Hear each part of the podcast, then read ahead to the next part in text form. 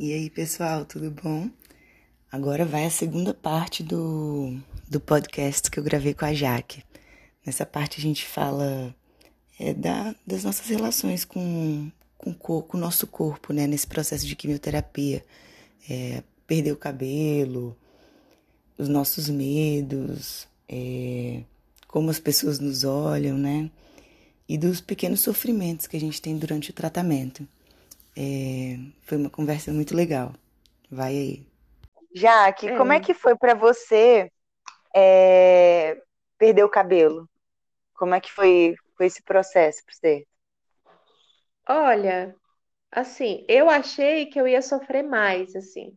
Por exemplo, eu sofri mais quando eu tosei o meu cabelo, porque antes de começar o primeiro ciclo de quimioterapia, eu fui num lugar que fazia peruca e eu mandei tosar o meu cabelo.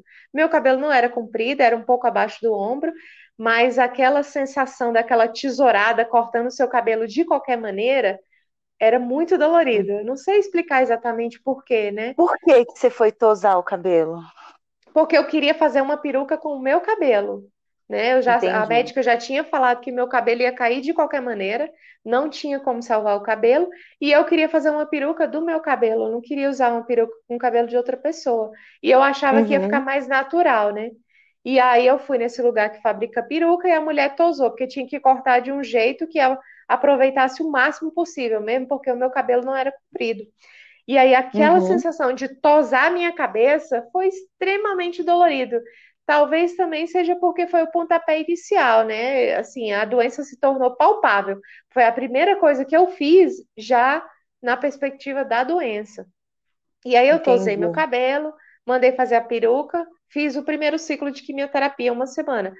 Com dois dias que eu estava em casa, o meu cabelo começou a cair absurdamente eu encostava no travesseiro, ficava aquele tanto de cabelo, eu encostava no sofá, ficava aquele tanto de cabelo, então eu fiquei ansiosa para raspar a minha cabeça, porque aquele cabelo caindo todo estava me incomodando muito. E aí eu não queria ir ao salão, aí eu fui pedir para minha irmã, e aí a gente realmente achou que ia ser muito doloroso. Minha irmã até ficou, ela sofreu muito antes de raspar minha cabeça, né? Mas eu só tinha ela para me ajudar nisso. E aí, na hora, a gente fez brincadeira, a gente cantou uma música que parecia aquela música da Carolina Dickman, raspando a cabeça. Ela fez aquele Mas cabelo do Ronaldo. em casa mesmo. Não, em casa, eu não, não conseguiria fazer isso na rua, não. E aí ela fez o Ronaldo na minha cabeça, raspou minha cabeça toda e deixou a meia lua na frente, sabe?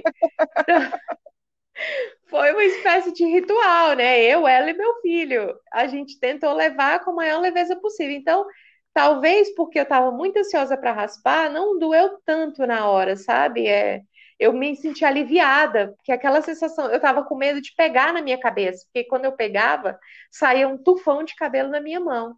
Então, talvez Nossa. por isso tenha sido menos doloroso, porque eu queria muito raspar a cabeça, né?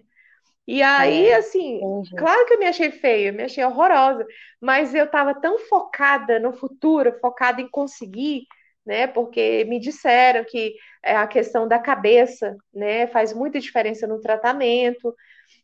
E, e, eu queria acreditar, eu queria acreditar. Eu tinha 80% de chance de o tratamento dar certo e 20% de não dar. Então eu tinha que acreditar. Então eu estava totalmente focada em acreditar nisso. Mas aí, aí o meu cabelo caiu, depois do segundo ciclo, aí caiu minha sobrancelha e meu cílio. Aí, aí eu sofri um bocado, porque eu fiquei, eu fiquei com uma cara, assim, uh, tirou um pouco da minha humanidade, eu fiquei com uma cara diferente, né, sem gênero.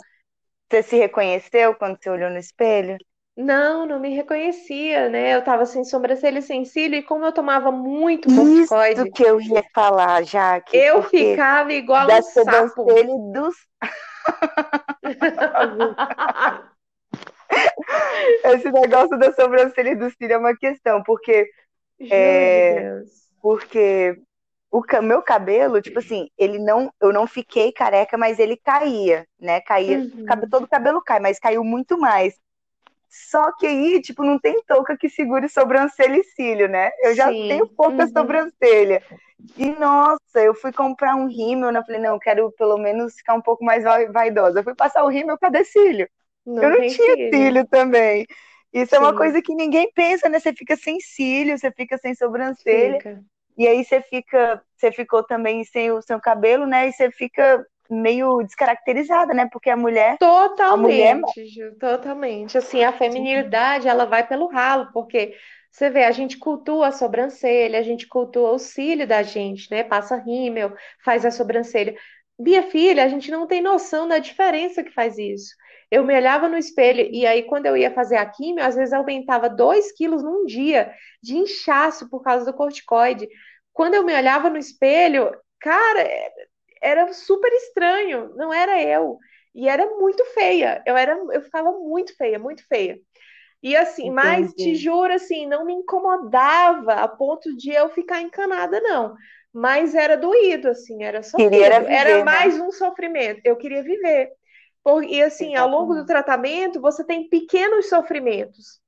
Eles não te tiram Sim. assim do prumo, mas eles vão se somando, né? Então, tinha o sofrimento do cílio, do, do, cabelo e da sobrancelha, tinha o sofrimento de ser furada toda hora, tinha o sofrimento uhum. das dores que a gente sente, tinha o sofrimento de você saber se não vai viver ou se vai morrer, e tinha um outro uhum. sofrimento que para mim também era enorme, que era um procedimento que se chamava intratecal. É, esse linfoma que Como eu é tive, é? ele tem ele tem uma alta chance de voltar no sistema nervoso central, que é cérebro e medula.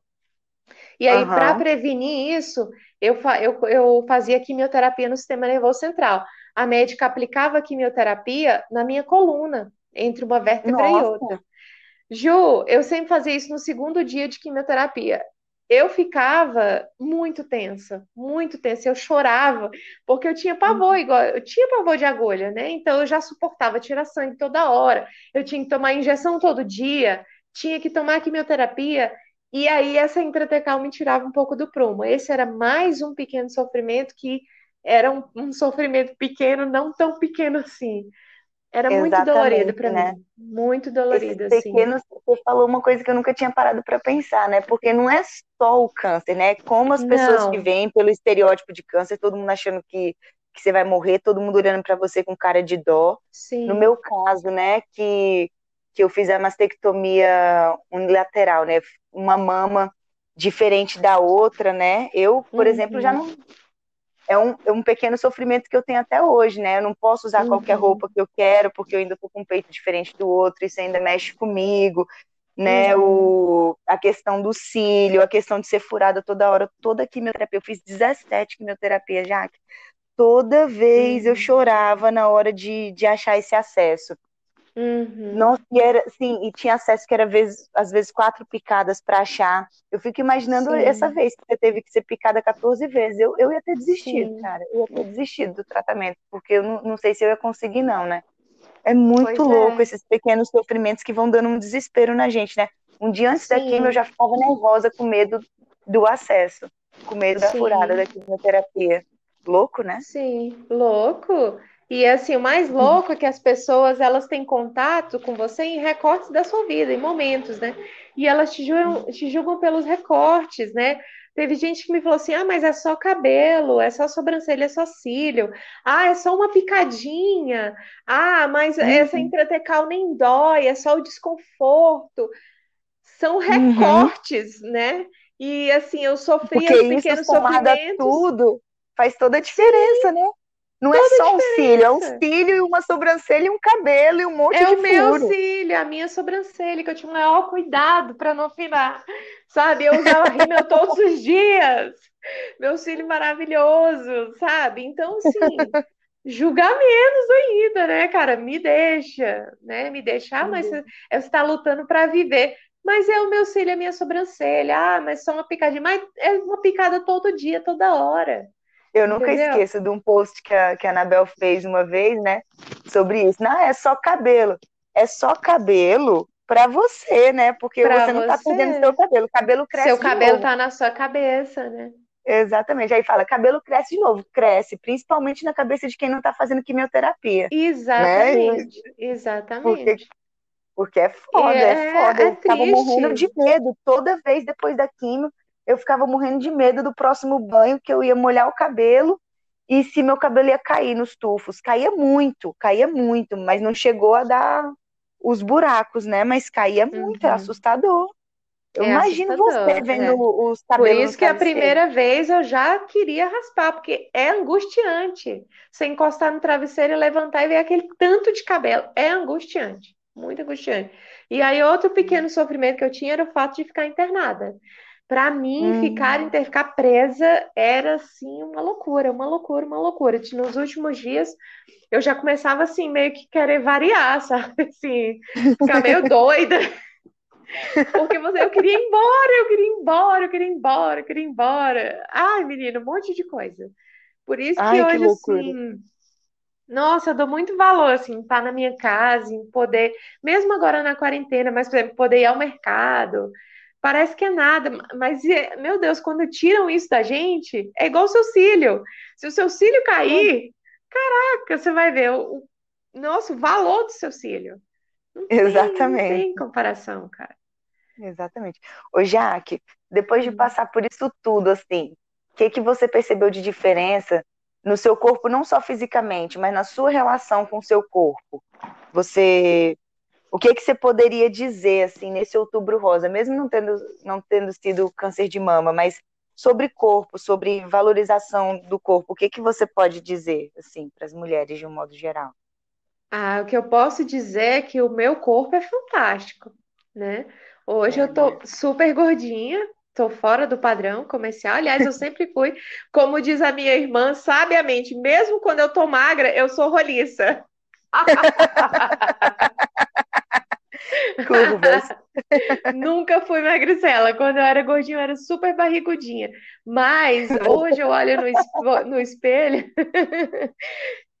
Ju, eu acho meu corpo fantástico, meu corpo fantástico, é o meu corpo, durante a quimioterapia, meu corpo mudou de cor, meu corpo mudou de cheiro, né? Eu parei Nossa. de menstruar, eu entrei na menopausa, todos os meus cabelos caíram, todos, todos os meus cabelos caíram. E hoje, quando eu olho no espelho, eu vejo os meus cabelos, eu vejo os meus cílios, minha sobrancelha, eu voltei a menstruar, meu ovário Nossa. cresceu de novo. Então, assim, meu corpo é da cor normal, o cheiro do meu uhum. corpo voltou a ser o que era antes, porque até o cheiro dele tinha mudado. Então, o meu corpo uhum. suportou uma coisa assim muito forte, muito grande, e ele está hoje normal, eu tenho uma vida normal. Então, se isso não fosse um corpo fantástico, um corpo belo, eu não sei o que é um corpo belo e fantástico, Ju. Eu não sei. Nossa, incrível, já que me faz refletir porque às vezes eu fico muito na onda, assim, ai, tem que malhar, tal, tem que ter o corpo perfeito, que é isso. Eu, eu dou, uma, dou uma sofrida com isso, né? E, uhum. e poder ouvir você falando isso me faz refletir, né? Por tudo que meu corpo já passou e que ele superou e que eu tô aqui, né? Saudável, Sim. que eu tô bem. Sim. Valorizar, né, o fato de Valorizar, estar saudável, né? Isso é maravilhoso, Sim, realmente. É maravilhoso, porque o seu corpo suporta, né? Ele suportou para você estar aqui hoje, maravilhosa, né? Poder andar, poder fazer as coisas que você quer. A gente que passou por, por isso sabe o valor das pequenas coisas. E se você pode andar, por exemplo, você gosta de andar de bicicleta, se a gente pode ir por forró daqui um mês, dois meses, três meses, é porque o seu corpo suportou então, se isso não é ser um corpo maravilhoso e perfeito, o que que é, cara? Não tem, não existe. O que, que é, né? É verdade. É. Valorizar o corpo, né? Conhecer Sim. o corpo, valorizar. Você viu, né, que Sim. mesmo você conhecendo o seu corpo, percebendo que não estava tudo bem, né? Os Sim. médicos demoraram a perceber, né? Então, essa, olha a importância. E né, quando né, eles me disseram que estava tudo bem, eu acreditei, apesar de estar no meu corpo né? Olha que então eu negligenciei meu corpo, né? Eu, eu poderia uhum. muito bem ter, não, tem alguma coisa errada, eu vou atrás. Não, quando eles me disseram tá tudo bem, eu acreditei e fiquei quieta, né? Uhum. é mais uma tem... pra gente confiar, né, no nosso sexto sentido, sim, confiar que, que alguma sim. coisa não tá, não tá certa, né? Sim, Desconfiar, até né? encontrar. Né? Tem, sim, é. seu corpo te dá sinais o tempo inteiro, e o meu me deu muitos sinais. Até que ele chegou num ponto de falar para mim: eu não dou conta mais, eu não dou conta. Eu, Ju, eu só fui pro hospital e fiquei internada quando eu não dava conta mais de ficar em pé. Você imagina o que, a que eu submeti o meu corpo, isso ele também suportou, né? E não morreu. Entendi. né? E não morreu. E, tá e não aí, morreu. Tá aqui. Maravilhoso, belíssimo. Eu olho no espelho, cheia de gordurinha, belíssima, em pé. Amor, tenho cabelo para pentear, eu tenho cílio para passar rímel. Maravilhoso, é. meu corpo perfeito.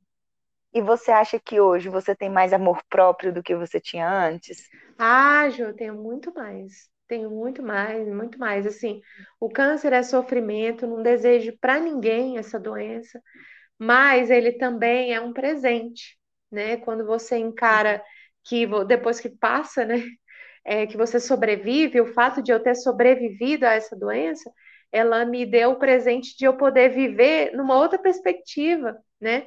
É, porque tudo toma o tamanho que tem na vida, né? Claro que eu me uhum. irrito com as coisas, claro que eu tenho dificuldades na vida, mas eu tenho uma perspectiva automática de que aquilo é muito pequeno perto, por exemplo, da sua saúde. Não existe, Sim. não existe nada. Nada, nada, nada que seja maior do que a sua saúde, nada. Então você se irrita ali, mas você sabe que aquilo ali vai passar. Agora, quando você estava lá no hospital fazendo uma quimioterapia, aquilo dali era outra história. Quando você corria risco de morrer, aquilo dali era outra história. Se você morresse, uhum. ia ficar tudo que te irrita, né? Então, o presente é. que o câncer te dá é perspectiva. Você tem perspectiva, né? E saber é. que você merece tudo de maravilhoso. Se você viveu tudo aquilo, minha irmã, se você superou, se seu corpo perfeito suportou, tu vai ficar nessa vida é. para quê? Para ficar olhando o tempo de boca aberta que não é, né, Ju? Não é? Vamos viver, né? Vamos, Vamos viver. viver. Eu acho que foi foi uma corda, né? Vai viver, vai se amar, vai viver, se julgar exatamente. Tanto. Para de se julgar, para de se comparar, vai fazer o que, que você gosta. Depois que eu saí, dessa, que eu terminei o tratamento, Ju, eu já fiz é, curso de costura, eu já fui viajar para fora do país, coisa que eu nunca tinha feito, que eu adoraria fazer. Eu já comprei um monte de coisa que eu gosto, até hoje eu compro, entendeu? Claro que Às a gente tem que ter um controle. Eu não me permitia, eu não me permitia comprar, sabia? Eu não e, me permitia gastar comigo também. mesma. Eu não me permitia de jeito nenhum. Eu tinha que sempre estar ali segurando a onda, sabe? Não pode gastar muito, pode fazer isso, pode fazer aquilo. Claro que a gente tem que pensar um pouco no amanhã, mas a gente não pode estar lá no amanhã o tempo inteiro. Hoje eu vivo é. aqui, eu tô aqui inteira com você, inteira. Antes, eu estava aqui com você, mas eu estava pensando o que, que eu ia fazer quando a gente terminasse agora aqui, sabe? Qual era a atividade uhum. que eu tinha que fazer amanhã, que consulta que eu tinha que ir amanhã, que compromisso que eu tinha amanhã. Não, hoje eu tô aqui inteira com você, tô inteirinha. Porque no final, Ju, a gente tem é só agora mesmo. A gente não sabe o que é daqui para frente, né? E a doença te dá isso, né? Você tava lá de boa, né? De repente você sentiu um nódulo no seu seio né? Igual é. você falou lá no outro podcast que eu uhum. escutei. Você tava lá na uhum. boa namorando, né? Não e é, o, menina. O rapaz sentiu o nódulo no seu seio. Dali sua vida mudou, né? Exatamente. Verdade, né? Sim. E muda mesmo, e muda demais. Muda total. E ainda bem que muda, né? Porque a gente amadurece. Ainda bem, amiga. Ainda bem. Ainda bem. Antes eu ficava muito, assim, porque eu era uma pessoa muito triste, muito quieta. Aconteceram várias coisas na minha vida que eu me deixei levar pela tristeza e eu pedia muito para Deus assim: me ensina a ser alegre, né, Jesus? Eu não sou uma pessoa assim de uma religião específica, mas eu me considero uma pessoa religiosa, assim, eu uhum. com Deus, né? E eu conversava Sim. muito com ele, falava assim: eu quero ser alegre, me ensina a ser alegre, eu quero ser feliz. Uhum. E ele me ensinou. Ele me ensinou. É ele me ensinou me mostrando o que que eu podia perder, o que que tinha, o que que eu tinha a perder. Porque eu achava que eu não tinha nada a perder. E ele me mostrou tanto de coisa que eu tinha a perder. Aí eu aprendi a ser alegre. Hoje eu me considero uma pessoa feliz, uma pessoa alegre. Olha que engraçado, né? Eu te conheci no hospital e eu nunca te achei essa pessoa fechada que você fala que é, entendeu? Olha que interessante. Mas eu era outra, Ju. Eu era outra. É, né? Eu era Quando outra. Quando a gente se conheceu, você é. já estava nesse processo de mudança, mesmo durante a doença. Já, eu já, Deus já tinha chegado para mim e falado assim: é isso, Jaqueline. Eu até brinco com a minha irmã muito, a gente fala muita besteira. Minha irmã, minha companheirona. E Marcele, aí eu né? brincava muito. Marcele. Foi a única que teve do meu lado, do início ao fim. E aí a gente brinca muito que eu tava numa vibe assim, ai Jesus, como a minha vida é chata. Ai, se eu morrer não vai fazer diferença nenhuma. Aí Jesus olhou para mim e falou assim: "Pera ainda que eu vou te, pera ainda, quer morrer? Pera ainda". Na primeira chance de morrer que ele me deu, eu fiquei desesperada. Ele: "Ah, então tá bom, tá bom". Você é mais espertinha que eu, porque eu tive várias chances de morrer demorou. Eu não. Essa teve essa de morrer. Só, eu pedi muito, aí na hora que ele me deu, ai, ai, Jesus, não, não, não, não quero morrer. Não, não quero mais não, não quero mais não. ele, ah, tá bom, espertinha, pera ainda. Valoriza agora, né? Valoriza. Sim. Oi, Jaque, obrigada, viu? Muito bom tá conversar bom, com você. Ju. Ficaria aqui horas, mas esse podcast já tá ficando Menina, muito longo. Foi o mais longo da história. Mais... Conversa mais que o Homem da Cobra, meu Deus do céu. Não é? Começou meio torto, teve barulho no meio, mas é. deu certo. Eu acho que a mensagem, acho que a mensagem tá aí, viu? É, Já dá pra fazer parte 1, 2, 3 e 4. Pode ser. Será que eu vou conseguir que eu vou conseguir fazer Editar? isso? Editar? É, eu vou tentar, vou tentar. Sei. Tá é, bom. Podcast com a Jaque, parte 1. É, acho que a gente pode fazer algumas partes. É, uma, uma novela diária. Quem sabe, né? É uma. É. Talvez a gente grave mais amanhã, né? Porque a gente ainda, dos tópicos aqui que eu olhei, a gente ainda deixou alguns faltando. Mas pois tudo é, bem. menina, é muito assunto. é muito assunto. Jaque, muito obrigada, viu, pela sua disponibilidade, tá por você se abrir, por você contar a sua história. Sou muito tá grata, bom. viu? Por esse momento e também que... pela nossa amizade. Com certeza, amor, foi um presente também você na minha vida. E eu espero que esse, esse podcast pode, possa ajudar alguém, né? Possa ah, ensinar para é alguém ideia. que essa doença ela é difícil, mas ela a gente vive, né, Ju? E ela também tem o seu lado bom, como tudo na é, vida. É, exatamente, né? Eu nunca esqueço que uma amiga minha falou para mim quando eu falei que estava com câncer. Ela falou assim, Ju, toda doença é uma chance de se curar. E eu não Sim. curei só do câncer, não, eu curei de várias outras coisas, né? Sim. Então, é sim. muito aprendizado mesmo. É, é muito. muito eu também, no, na minha caminhada de cura, o câncer me deu a oportunidade de me curar de várias coisas. É. Mas acho que isso é assunto para um outro podcast, hein, Jaque? Com de, que, certeza. de tudo que a gente foi curada, né? Sim. Um dia a gente fala sobre isso. Um dia a gente fala sobre Sim. isso. Um beijo, Jaque. Um Obrigada. beijo, Ju. Boa noite. Tchau, tchau. tchau. Boa noite.